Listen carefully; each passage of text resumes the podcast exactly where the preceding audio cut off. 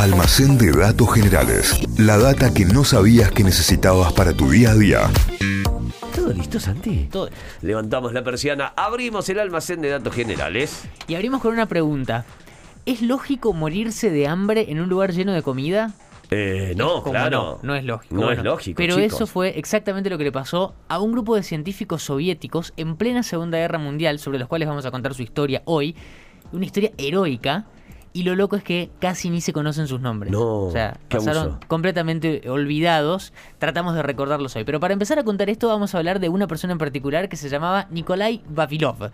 Eh, o Vavilov. Eh, era un botánico y genetista soviético que había nacido en Moscú en 1887 y que a principios del siglo XX lo que empezó a hacer fue un viaje por el mundo para desarrollar una teoría que tenía él una línea de pensamiento, una hipótesis, que era el centro de origen de las plantas cultivadas. ¿Qué es el centro de origen de las especies de cultivo de las plantas cultivadas?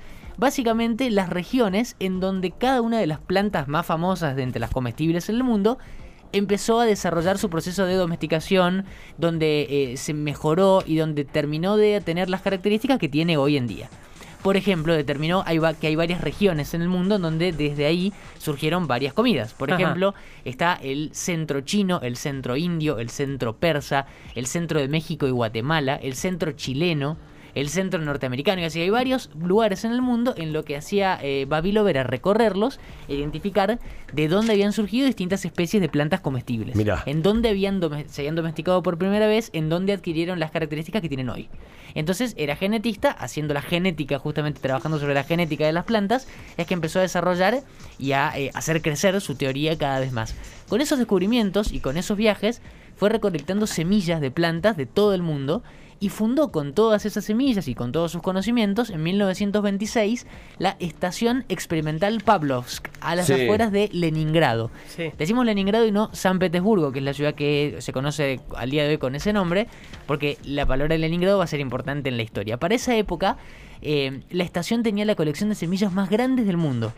Y una gran plantación también de, de justamente plantas cultivadas, ya en tierra, no, son, no en formato de semillas, sino ya plantas crecidas. Era un gran centro de investigación fundado por eh, Nikolai Vavilov, el científico que contábamos recién que viajaba por el mundo. Se fue convirtiendo eh, Nikolai en un científico muy respetado, un fuerte defensor de la genética, obviamente, porque era su, su campo de trabajo. Pero sin embargo, a pesar de tener cargos importantes en el gobierno, todo se empezó a, a- a ir para atrás y poner patas para arriba para Nikolai cuando aparece en escena otro científico, que tenemos que decir un pseudocientífico, Eh. que se llamaba Trofim Lysenko. Lysenko era apoyado por Stalin y tenía otra idea, otra línea de pensamiento, otra hipótesis, que era la herencia de caracteres adquiridos. Estamos re eh, conceptuales hoy. Sí. Sí, sí, sí. ¿Qué es esto, la herencia de caracteres adquiridos? Para explicarlo rapidísimo, eh, Lysenko creía que con ciertas prácticas se podía pasar por alto la genética y usar el ambiente para cambiar algunos granos. Por ejemplo, decía, si a este grano lo enfrías en el freezer antes de cultivarlo, ese grano va a ser resistente al frío. Para poner un ejemplo. Cosa que hoy está recontra demostrado que no funciona. Que no es Ah. así. Me iba a preguntarte eso, No, no, si no. era real o no. no funciona. Eh, pero eh, eh, Stalin y toda la cúpula soviética apoyaba a Lysenko, que tenía todas estas prácticas, calentar los granos, enfriar los granos, hacer distintas cosas. No creía en la genética y decía que las, la- las plantas, las semillas, se podían modificar únicamente por el ambiente. Un Algo- negacionista, digamos. Claro, el tema es que Stalin empezó a apoyar esta ciencia, pseudociencia, que se mantuvo vigente hasta los años 60 en la Unión Soviética, cuando se demostró que era puro verso, que no, no servía. Pero ¿qué pasaba con Nikolai? Que era eh, defensor de la genética. Bueno, lo metieron en cana. Por lo, su- lo No, encarcelaron eh, ¿Qué pasó? por defender amigo? eh. La, la genética que era para Stalin y los suyos una pseudociencia burguesa. La genética era Mirá. eso. Fue encarcelado y la persona que trabajó con comida durante toda su vida se murió de hambre en prisión, en la cárcel, en 1943. Pobre guaso. Pero volvemos a la historia de los científicos Sí, y la guerra. cómo no. Septiembre de 1941, plena guerra, plena Segunda Guerra Mundial, comienza lo que se llamó el sitio de Leningrado. Eh, decíamos recién, hoy San Petersburgo, en ese momento se llamaba así. Fue una movida de los nazis en la Segunda Guerra Mundial en donde cortaron toda vía de comunicación con la ciudad, todas las vías, y dejaron a toda la gente que vivía dentro completamente aislados. Y no fue un par de semanas, fueron un par de años completamente aislados. Una cosa espantosa porque al cabo de un tiempo las provisiones empezaron a acabar llegaba el invierno, porque esto empezó en septiembre, llegaba el invierno del hemisferio norte, que justo para esa época dicen que fue particularmente frío, entonces miles de personas, miles de familias se morían de hambre y de frío en las calles. Claro. La ciudad estaba completamente bloqueada, no podía nadie entrar ni salir. Ese sitio, el sitio de Leningrado, duró dos años y cuatro meses, un montón. Y en ese tiempo la gente tenía para comer lo que encontraba cuando se acabó la comida. Es horrible, pero es lo que pasó. Comían animales, comían cuervos, palomas, perros, gatos. Hubo casos de canibalismo. Claro. O sea, imagínense el terror, el momento que tuvo que pasar esa gente. Se habla de entre 600.000 y 1.200.000 personas muertas, de, de habitantes de eh, lo que era Leningrado en ese momento.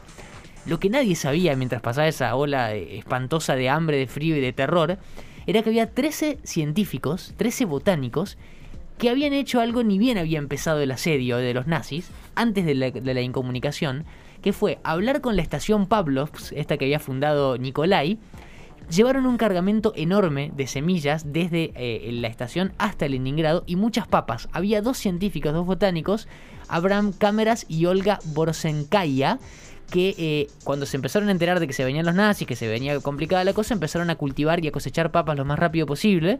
Se llevaron todo lo que pudieron, con eh, hasta sacos de arroz y demás, comida y casi todas las semillas del instituto a Leningrado para que los nazis no la agarren. Las escondieron específicamente en los sótanos de la Plaza Isaac en el centro de la ciudad y ahí se quedaron los 13 científicos eh, aislados, Claro. sin salir afuera, cuidando el banco de semillas. En un punto se dieron cuenta que estaban ahí encerrados por los nazis y se encerraron y ahí se quedaron. Había 187.000 variedades de semillas distintas de frutas y verduras. 187.000. La. Imagínense el tamaño de todos los cajones y demás. Había, por ejemplo, 900 tipos de grosellas, 600 tipos de manzanas, cientos de tipos distintos de ciruelas, de cerezas, de frambuesas y demás, frutas y verduras, además del arroz y de las papas ya cultivados. Que ya era un montón. Tenían un montón ahí afuera, en, en la ciudad, en Leningrado, el frío, el hambre, los bombardeos y adentro estos 13 científicos, incluidos los dos que contábamos recién, Abraham y Olga, que habían eh, cosechado las papas afuera, juraron a toda costa proteger el banco gigante de semillas. ¿Por qué? Porque estaban convencidos de que más allá de los trabajos científicos que podían hacer y lo el, el verdadero objetivo de, esa, de ese instituto, eh, estaban convencidos de que por ahí pasaba la recuperación del país después de la guerra. Y además no podían salir y no podían decir que estaban ahí porque los nazis iban a confiscar todo, iban a quemar todo, iban a romper todo, algo malo iban a hacer. Así en ese contexto de guerra. Así que cuidaron las papas y la semilla de todo, de todos los problemas que podía haber, de, de- del clima, de las ratas incluso, y de todo lo que podría haberlo arruinado, sin plantar ni comer nada de lo que había ahí, además, para Uf. guardarlo para la posguerra. Claro. Hasta que pase el conflicto. ¿Qué pasó? Los 13 se murieron adentro del sótano. No. Se murieron de hambre. De hambre sin sótano comer con la comida alrededor. con la comida alrededor. Cuando termina el asedio, los rusos pueden volver a entrar a la ciudad, encuentran el banco de semillas, el banco de alimentos enorme que había en ese, en ese subsuelo, y los 13 científicos muertos adentro con las semillas intactas. No te puedo creer. Si se preguntan si sirvió el sacrificio de estas 13 personas, el 80% de los cultivos soviéticos de la posguerra venían de ese almacén. El 80% de todo lo que se cultivó después de la, de la Segunda Guerra Mundial en lo que era la Unión Soviética salió de semillas distribuidas de ese centro. Tremendo. O sea que 13 El- personas muertas, 14 en realidad, Sí. le dieron de comer a toda la Unión a Soviética. millones de personas. Y, y lo loco es que hoy se conocen un par de nombres, no se conocen los nombres de los 13 Ni que estaban todos, allí, claro. que murieron protegiendo eso, papas, sacos de arroz y millones de semillas para recuperar un país entero después de la guerra. Hoy se lo llama los héroes de Pavlovsk, que es eh, el nombre del instituto en donde salieron las semillas. Pero murieron de hambre, rodeados de comida, para después darle de comer a millones de personas. La historia de esta gente que es increíble y que pasó en el contexto de la Segunda Guerra Mundial. Qué abuso, qué abuso esta data, qué abuso esta historia y cómo, cómo de lo trágico a cómo termina, ¿no? Y esto tal cual, de 13 personas a alimentar a una, a una comunidad entera, a un pueblo Sí. entero. Es tremendo, tremendo, tremendo, Tremendo. Datazo del almacén de datos generales que vas a encontrar en arroba notify ok, que vas a encontrar en nuestras redes, que vas a encontrar en Spotify, ¿eh? Nos buscas como Notify Diario, ahí pones almacén de datos generales y vas a encontrar toda esta data como siempre. Gracias, Santi. De nada. Almacén de datos generales. La data que no sabías que necesitabas para tu día a día. Inventos, curiosidades de la historia, estudios increíbles de la ciencia, lugares raros del mundo y un montón de locuras más. Todo eso podés conseguir en el almacén de datos generales de Santi Miranda.